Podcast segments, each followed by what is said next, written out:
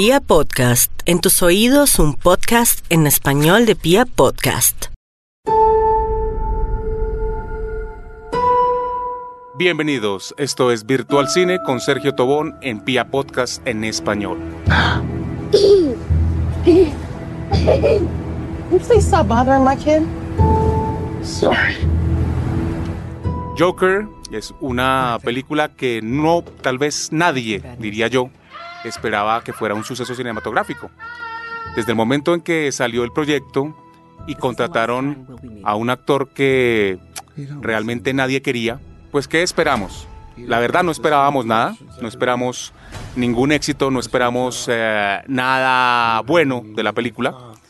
Esta película fue anunciada hace dos años como un proyecto un poco independiente de lo que venía manejando DC, después de todos los inconvenientes que tuvo, que conllevaron a la salida de Zack Snyder, después de la Liga de la Justicia, y pues contratar a un Joaquín Phoenix, que pues en la cabeza a nadie le quedaba, le cabía, ni siquiera por un mínimo de, de esperanza, le cabía que fuera el Joker, lo contrataron, presentó un casting increíble, llegó a trabajar en el personaje, se dedicó cuatro meses a crear, a fortalecer y a, ¿cómo decirlo?, a crear el icono y lo que más representa al personaje, la risa. Se demoró cuatro meses trabajando en esto. Después de crear esa risa, se dedicó a crear ya físicamente el personaje. Bajó 23 kilos. Ha habido muchas especulaciones que fue solamente a punta de manzana, solamente comiéndose una manzana al día. Él ya lo ha negado. Dice, sí, yo me comía una manzana al día, pero lo mezclaba con otros elementos como guineas verdes, que aquí pues podría ser conocidas como las arvejas, y otros elementos que un dietista me dio para bajar drásticamente de peso.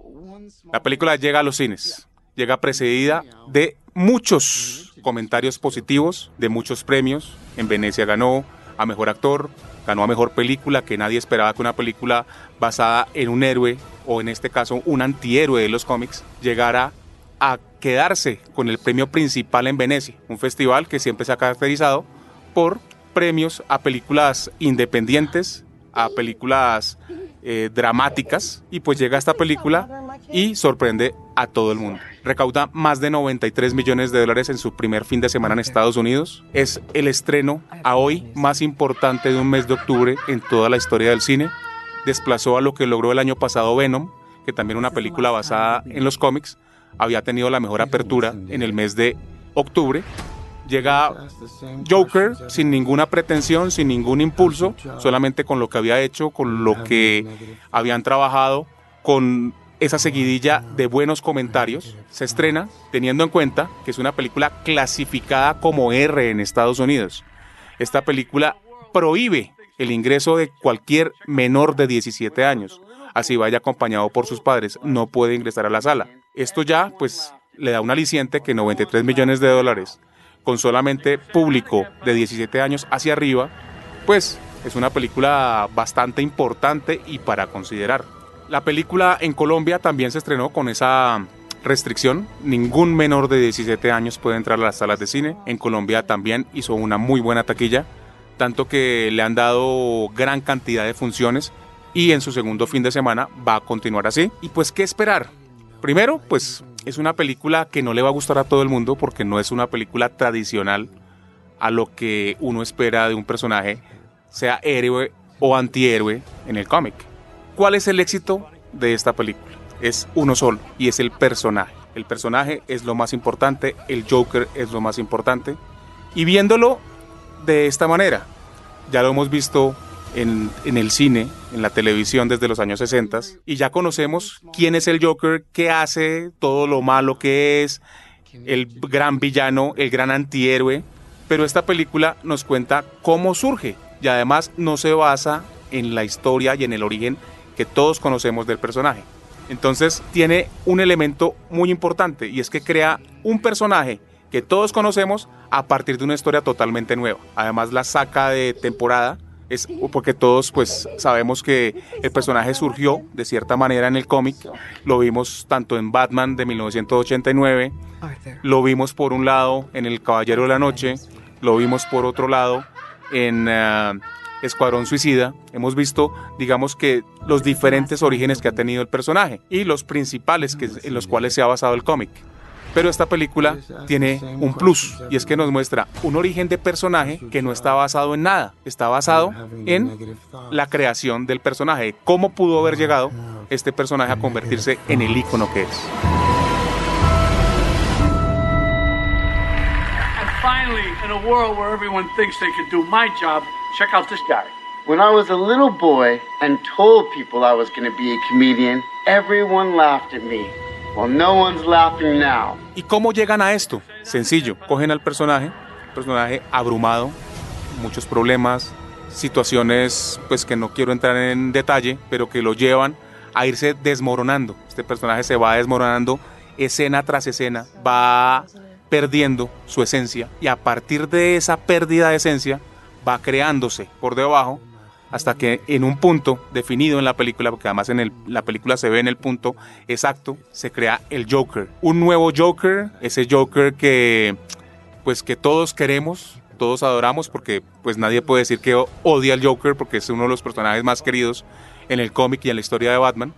Y este personaje, creado de otra manera, creado desde una óptica distinta y ambientado en los años 70, en ese Nueva York lleno de podredumbre de los años 70, surge este gran ícono del cine. Ha sido tanto el éxito que todo el mundo ya está esperando que haya una segunda, tercera, cuarta, quinta parte. Joaquín Phoenix en su primera entrevista dijo, esto es una película no más, esto solamente es presentar el personaje. Quedó tan enamorado del personaje que ya está diciendo que él estaría dispuesto en participar en una próxima película si así lo requiere y si hay un guion que realmente explore la locura del personaje. O sea que ya quedó abierta la puerta y muy seguramente DC, después de haber visto los éxitos que viene cosechando y este gran suceso cinematográfico que se llama el Joker, ya está trabajando para hacer una segunda parte, muy seguramente 2021-2022. Pero bueno, sigamos con DC. DC que se descuadernó después de el estreno de Batman vs Superman, que aunque hizo muy buena taquilla, la crítica y el público no la amó, comenzó a tener problemas internos, comenzó a tener discusiones, eh, diferentes criterios para manejar las películas y le daban libertad al director, pero en el momento de entregar su producto final decían, no, mire, quitémosle esto, refilmemos esto, esto está muy fuerte, entonces vamos a cortarle este pedacito para que quede más suave. Y la película terminaba siendo un remedo de película a lo que tenía que llegar a la pantalla. Así pues sucedió con esta, vino Escuadrón Suicida, que fue la peor, porque la película terminó saliendo una película para niños de 7 años, después de haber sido filmada como una película para 18 años. Entonces, pues en ese proceso de recorte, porque ni siquiera fue edición, sino fue de recorte y mochado, pues terminó saliendo ese bodrio que todos conocimos en pantalla. Llega la esperada Liga de la Justicia. Zack Snyder sigue manejando su visión oscura, lo que digamos que le dio ese, ese fuego, ese nuevo fuego, por llamarlo así, a, a las películas de DC. Ya a los estudios no les llamaba la atención. Decían, mi competencia, que estaba haciendo películas muy frescas, muy para adolescentes, les ha funcionado y han recaudado mucha taquilla. Y además, la crítica les ha gustado. A nosotros, las películas nos está costando lo mismo, estamos recaudando casi lo mismo, pero ni la crítica ni el público está a nuestro favor. Entonces deciden, aprovechando la muerte accidental, por llamarlo así, de la hija de Zack Snyder, sacarlo, deciden replantear un poco la película, la estrenan con una versión soft de lo que tenía presupuestado hacer Zack Snyder. La película pues le fue relativamente bien, relativamente mal, no fue ese suceso que esperaban, pero pues cuando tú haces una película a dos manos y una mano no se conoce con la otra, el resultado no va a ser nada distinto a algo que no va a cuadrar bien. Esto llevó a que los estudios DC pues comenzaran a replantearse y hacer películas como se llama literalmente dentro del ah, ambiente cinematográfico el standalone, las películas de un solo personaje, deciden enfocarse en el proyecto que ya estaban dando, el proyecto que traía Patty Jenkins de La Mujer Maravilla, Wonder Woman. La película se estrena y es un suceso. La verdad, ni siquiera Warner esperaba ese éxito.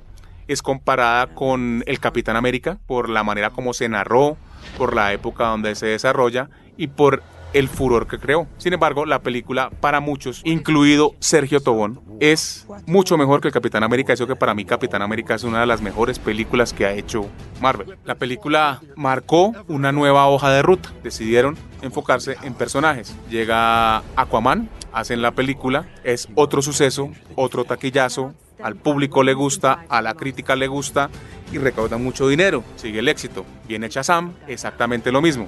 Éxito en taquilla, al público le gusta, a la crítica le gusta. Venía el Joker que tenía pues sus grandes temores. ¿Por qué? Porque primero guion no tuvo, o sí tuvo en un principio, pero al final terminó siendo otra cosa porque diariamente Todd Phillips iba creando el guion y a partir de lo que iba creando hoy, iba grabando hoy. Entonces tuvo un desenlace distinto a como estaba creado originalmente el guion. La película se estrena como gran abrebocas en el Festival de Venecia y wow, se lleva el mejor premio o los dos mejores premios. Mejor película y Joaquín Phoenix es aclamado como el gran actor que es. Estrena la película, éxito rotundo. Listo, llevan tres éxitos y contando Joker llevan cuatro éxitos, ya porque esta ya puede ser considerada un éxito con solamente un fin de semana en, cartelera. ¿Qué viene? Viene James Gunn, que está trabajando, ya está filmando la... Aún no se sabe si es un relanzamiento o una segunda parte del Escuadrón Suicida, porque contempla casi todo el elenco original. Will Smith no estuvo por compromisos previos, pero pues ya la película sin haberse estrenado, sin conocerse la historia, solamente conociendo al director, ya se habla que va a ser un éxito rotundo en taquilla. Y es tanto que Marvel, después de ver que estaba trabajando con esto, decidió recontratarlo. O sea, después de que comenzó a trabajar, comenzó a, a desarrollar toda la historia, porque el guion además lo hizo él en Escuadrón Suicida. Marvel, después de haberlo despedido, dice: No, venga, lo necesitamos. Usted es un genio. Necesitamos que haga Guardianes de la Galaxia 3. Él dice, listo, yo la hago, pero después de terminar este proyecto, porque yo ya entregué mi palabra a DC y voy a trabajar con ellos. Entrega un guion y todo el mundo que ha tenido la posibilidad de verlo dice, esta película, si se hace como James Gunn la pinta, va a ser otro Guardianes de la Galaxia 1. Pues obviamente esto va a ser un suceso. Marvel ya sabe que, que esto va a ser así, lo recontrata. Pero entonces eh, James Gunn muy inteligentemente dice, después de Guardianes de la Galaxia 3, me desentiendo yo ya de Guardianes de la Galaxia.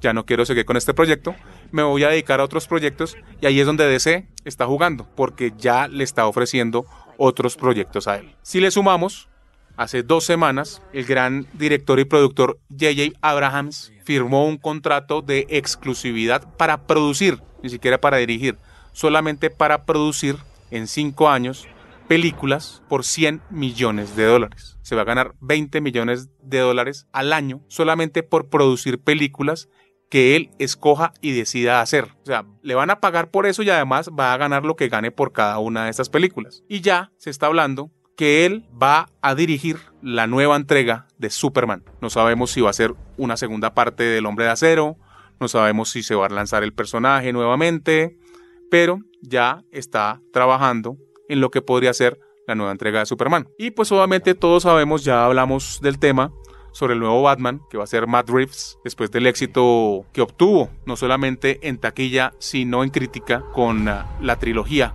o sobre todo con las dos segundas y últimas partes de la trilogía del planeta de los simios, firmó un contrato para hacer una trilogía de Batman que pues hasta el momento nadie sabe nada, solo sabemos que está contratado Robert Pattinson, que pues todo lo vemos no como Batman, sino como el vampiro de Crepúsculo. Esperemos que logre borrar, ya por lo menos con su trabajo lo ha logrado. Incluso posiblemente el próximo año esté nominado por El Faro como mejor actor. Y ahí pues va a terminar de, borrar y de eliminar todo ese halo que lo ha venido persiguiendo desde Crepúsculo. Pero ya, estrenando El Faro, donde muy seguramente va a obtener nominación a Oscar, va a competir junto a Joaquín Phoenix. Vamos a ver ya en The Batman un nuevo Robert Pattinson. Makes me feel free in a way I've never known.